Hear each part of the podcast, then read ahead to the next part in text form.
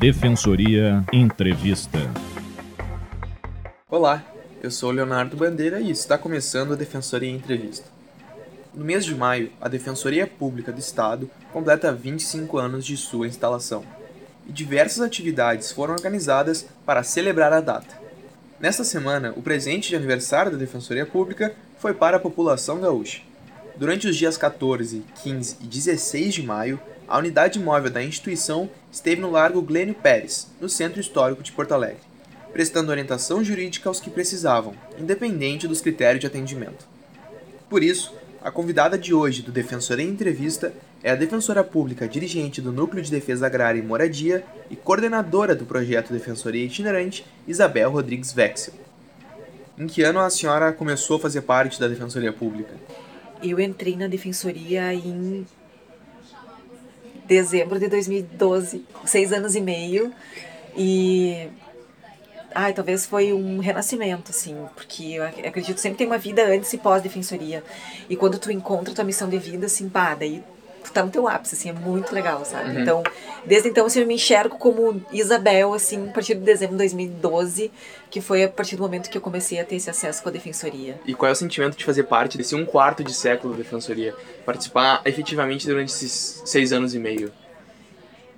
é muito orgulho, até inclusive nas minhas redes sociais eu estou compartilhando cada, cada dia uma atividade que eu tenha feito nesses últimos dois anos dentro do núcleo da moradia e da defensoria itinerante. Porque eu fico pensando assim, primeiro a minha ação lá em 2017, quando eu fui no mutirão carcerário em Erechim, em que eu tive contato com dois assistidos com tuberculose e que um deles poderia conseguir uma prisão domiciliar, só que eles me pediram para para que não fosse pedido esse feito esse pedido porque ele não tinha para onde ir. Daí tu observa assim a diferença que um defensor pode fazer até como agente de transformação social. E hoje eu atuo no Núcleo de Defesa Agrária e Moradia, uma pauta que eu assisti do lá do presídio em gostaria de ter, que é uma defesa na moradia também. Então hoje eu estou podendo fazer isso porque o que, que eu percebo? Que tem tudo um viés, assim. Uh, no crime, a gente trabalha muito com a consequência, da, da falta de atendimento efetivo para a população carente e pobre. E aí, tu, aí aqui na execução criminal eu só observo a consequência de tudo aquilo que faltou, de práticas políticas que faltaram. E como defensor, tu consegue muito pontuar assim, isso e essa quebra de, de acesso a todos. Tu até me perguntaste o que é disputa de classes, né? Uhum. O que, que é disputa de classes? É assim tu tem uma população extremamente pobre, tá? que é 90% da população brasileira, que precisa de defesa adequada, até mesmo para trazer na balança da justiça ou haver uma defesa adequada.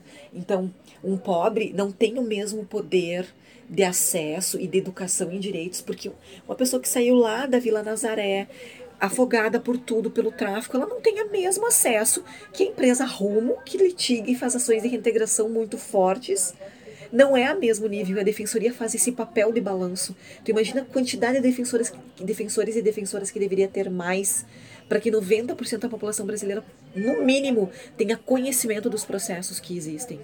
Que é isso que eu observo. Acabei de receber uma ligação lá de Santa Bárbara do Sul.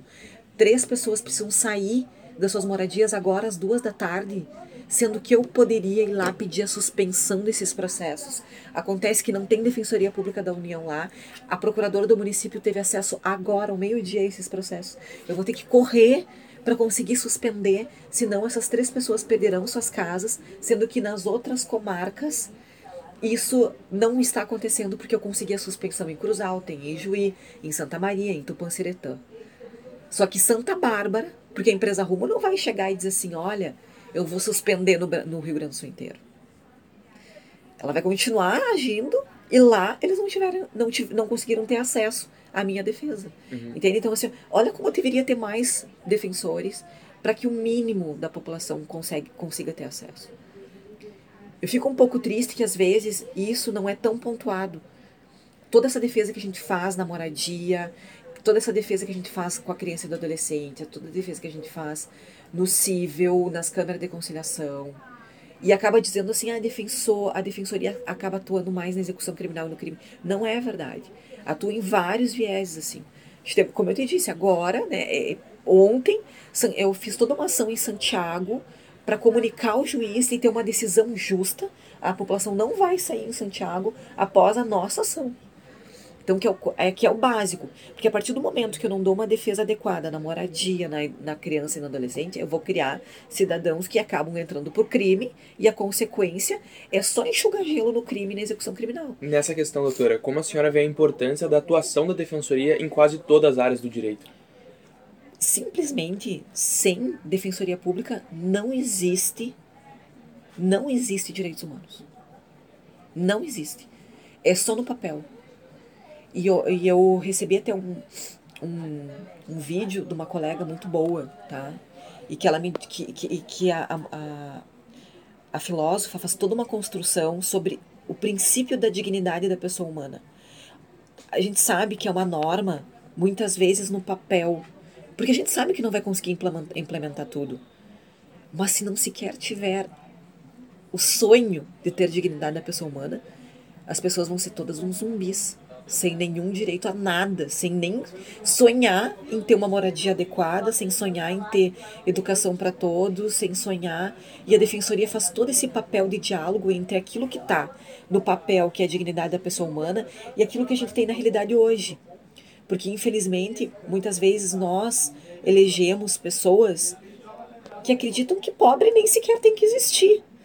E aí tu tem que fazer toda uma construção. Olha, talvez tu tenha feito até as suas escolhas erradas, mas não porque tu não uh, não quisesse essas pessoas, é porque tu não tinha conhecimento daquilo que elas defendem. Então, o papel da defensoria é fazer essa construção, essa ponte entre aquilo que está no papel e aquilo que realmente se pode efetivar, sem criar expectativa no cidadão ou chegar lá e dizer que tu vai prometer mundos e fundos e tu não vai poder cumprir. Porque a, a Câmara de Deputados, os, os, de, os prefeitos, governador, presidente da República, eles foram eleitos pela vontade e maioria popular. Então eu vou chegar lá e vou dizer assim, olha, eu não posso simplesmente dizer que aquilo que o poder público quer reintegrar uma população está errado, porque vocês elegeram essas pessoas que pediram. Uhum. Mas o que eu posso fazer é uma construção adequada, dizendo: olha só, vocês têm ainda uma carta protetiva, independente daquela pessoa que está lá no poder.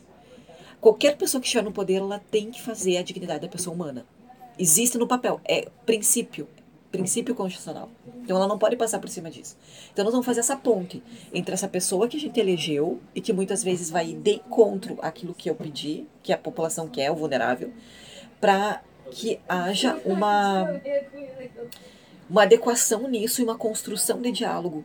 E eu tenho feito isso muito, Léo muito, muito, muito, que é a construção do diálogo. Muitas vezes a comunidade não vai levar tudo. Uhum. A dignidade mesmo não vai existir, mas eu consegui com que elas sobrevivam. E qual é o papel desses mutirões de atendimento em busca dessa dignidade humana? É, esse... é explicar todo esse papel além da defensoria, que é o trabalho na moradia, o trabalho do núcleo da infância, o trabalho da, das câmaras cíveis é, trazer esse acesso à população, porque assim, ó, Léo, eu tenho uma coisa que é muito assim, eu uso uma palavra assim que é empatia, tá? Aquilo que eu acho adequado, talvez não é aquilo que o morador da rua acha adequado. Eu já fiz audiências embaixo do viaduto e observei que não era uma ação efetiva porque o morador quer ficar ali na rua. Eu não tenho um, uma política social adequada para eles. E é um direito que... dele ficar na rua? Claro que sim. E aí eu comecei a pensar assim, peraí, eu tô achando que o adequado para eles é eles serem institucionalizados. Ir num abrigo, eu tô achando, numa visão burguesa, tá?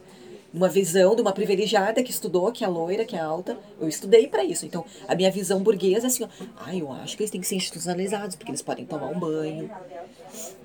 Agora, se tu sentar do lado deles, que eu tô vendo um ali, eu vou, eu vou tolir toda a liberdade deles, porque eu não tô construindo um abrigo em que eu posso dar livre acesso para que eles tomem banho e possam vir para a rua, que eles tomem banho e possam tomar a cachaçinha deles. Porque a partir do momento que eles estão no abrigo, eles não podem chegar embriagados, senão eles são expulsos. Uhum. E infelizmente, infelizmente talvez esse esse esse modo de viver deles é para que eles possam suportar essa vida em sociedade tão desigual. Então, esse, esse jogar luz nessa desigualdade é o papel da defensoria. E eu acabo fazendo isso em palestras nas universidades, para que a gente consiga construir políticas adequadas. Porque a partir do momento que eu construir uma política adequada junto com eles, junto com os moradores, olha o que, que tu acha que é bom para ti. Olha, doutor, eu acho que é bom assim, eu quero um lugar para dormir, eu quero um lugar para tomar banho, mas eu também quero tomar minha cachaçinha. Então vamos construir uma política assim. Olha, eu quero um aluguel social, mas eu quero um aluguel social no lugar que eu próximo eu posso tirar meu sustento. Não me jogar lá, lá na restinha, 10 mil, uh, 20 quilômetros do lugar que eu posso fazer a reciclagem. Por que não? E doutora, como a senhora avalia a evolução da Defensoria Pública ao longo desses 25 anos? Eu tenho colegas incríveis, tá? Que faz uma. E, e eu vejo assim, ó. Hoje eu tô no enfoque, os, os colegas que estão nos núcleos estão no enfoque, mas isso eu tô aqui por causa de uma construção dos colegas lá de 19, 1990, que eu tenho uma dívida de gratidão imensa pela doutora Fátima, pela, pelo, pela doutora Patrícia Ketterman, pelo doutor Newton, enfim, que foram construindo uma defensoria que hoje é super reconhecida. Eu tenho uma, toda vez que eu falo, assim, toda vez que eu chego muitas vezes nos mutirões, eles lembram alguma defensora que já esteve lá. Eu digo, olha, eu só estou aqui porque minha colega fez esse trabalho. Então eu quero deixar bem pontuado que eu tenho uma dívida de gratidão imensa pelos meus colegas anteriores, porque eles construíram esses 25 anos. Eu só tô aqui na, no, na cereja do bolo, porque hoje, aos 25 anos, eu sou dirigente do Núcleo de Defesa Agrária e Moradia e coordenadora da Defensoria Itinerante. Mas a Alessandra Kines que foi do Núcleo de Direitos Humanos, fazia esse trabalho incrível com a itinerante já em, 1900, em 2014, que foi quando a itinerante começou. Porque a itinerante começou pelo trabalho incrível dos colegas anteriores. A doutora Fátima, que, que é um, um, uma, uma pessoa forte dentro da defensoria, fez toda uma construção política para a gente ser reconhecido como instituição e receber uma, uma, até uma, um, um valor adequado para que os colegas se sintam motivados também para trabalhar. Então, eu tenho muita honra, assim, quando eu vejo aquelas fotos ali na, na Assembleia, da Defensoria e da construção de todo o trabalho, assim. Pô, eu sou uma cerejinha do bolo do mundo que eles fizeram já, sabe? E tomara que eu consiga fazer um trabalho tão bonito que eles tenham um orgulho, que os colegas daqui a 20 anos olhem assim, ah, a defensora Isabel fez um trabalho bem legal no, no núcleo da moradia, na defensoria itinerante. E que eles consigam também visualizar todo esse trabalho dos colegas anteriores, né? Que sempre foi muito bom. Valorizar os colegas anteriores, assim. A construção dos 25 anos, a defensoria só existe pelo trabalho dos colegas anteriores. Assim. O programa Defensoria Entrevista fica por aqui. Todas as quintas-feiras conversamos com defensores públicos e convidados para discutir temas da Defensoria Pública e assuntos de interesse da sociedade gaúcha. Você pode ouvir as nossas entrevistas a qualquer momento no site defensoria.rs.def.br/radioweb Participe enviando a sua pergunta para e-mail imprensa@defensoria.rs.def.br. Também pela nossa fanpage no Facebook, facebook.com/defensoriars, ou no Twitter @defensoriars. Muito obrigado e até a próxima.